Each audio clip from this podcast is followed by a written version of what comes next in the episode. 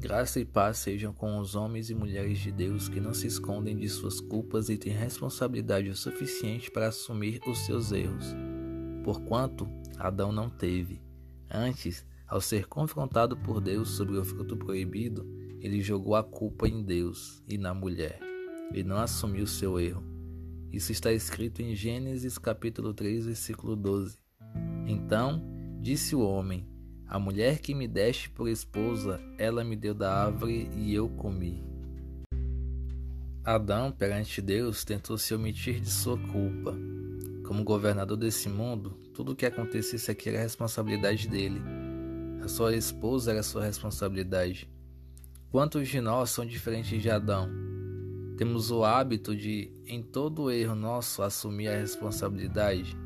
Ocupamos a chuva pelo atraso ou a fome por comer demais a ponto de passar mal, ou a falta de dinheiro para ser desonesto, ou as circunstâncias para ser estressado.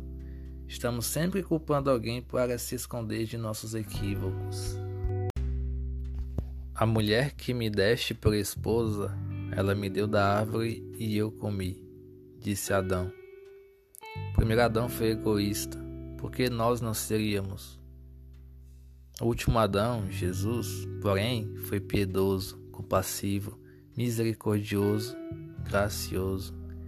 Se primeiro se omitiu de sua responsabilidade, Jesus, o último, em tudo foi perfeito, obediente. Se Adão foi desobediente, até a morte Jesus foi obediente. E nós, o que somos? Somos descendentes da natureza pecaminosa e por isso, de forma inerente, somos egoístas. Mas quem está em Cristo, nova criatura é.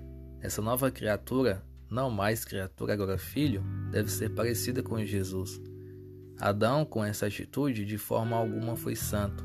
Nós, em tudo, porém, devemos ser, porquanto somos filhos de Deus. Veja Efésios 1, 5, João 1, 12, Romanos 8, 14 a 16, Gálatas 4, 4 a 6, 1 João 3, 2 e Romanos 9, 8. Jesus, ele aprendeu a obedecer por meio do sofrimento. Hebreus 5, 8.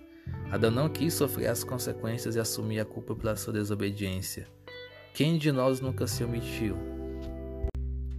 Deus me perdoe, mas eu já pensei algo parecido com o que Adão disse, tentando me eximir da culpa pelo meu pecado. Se você nunca fez isso, Deus seja louvado. Se você já fez e se arrependeu como eu, estamos perdoados e vivamos para sermos santificados. Diante desses dois extremos, a omissão e desobediência do primeiro Adão e a piedade, compaixão e obediência do último Adão, cabe a nós fazermos uma escolha crucial: com quem queremos ser parecidos, Adão ou Jesus? Se queremos ser como Cristo, devemos assumir a responsabilidade por todos os nossos pensamentos e ações, e até pelos de outra pessoa, como Jesus fez, se for preciso. Se não fizermos isso, seremos como Adão, que prefere culpar a Deus e sua companheira do que assumir o seu erro. A este o lago de fogo aguarda, ao outro a coroa de glória o espera. A decisão que cabe a nós é esta: não tem para onde correr.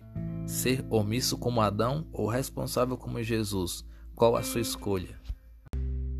Que Deus nos dê força e sabedoria para vivermos uma vida santa, responsável e obediente, e que, se preciso for, soframos por alguém, e que jamais alguém precise sofrer por nós porque fomos omissos ou porque jogamos a culpa do nosso erro sobre outra pessoa. Amém?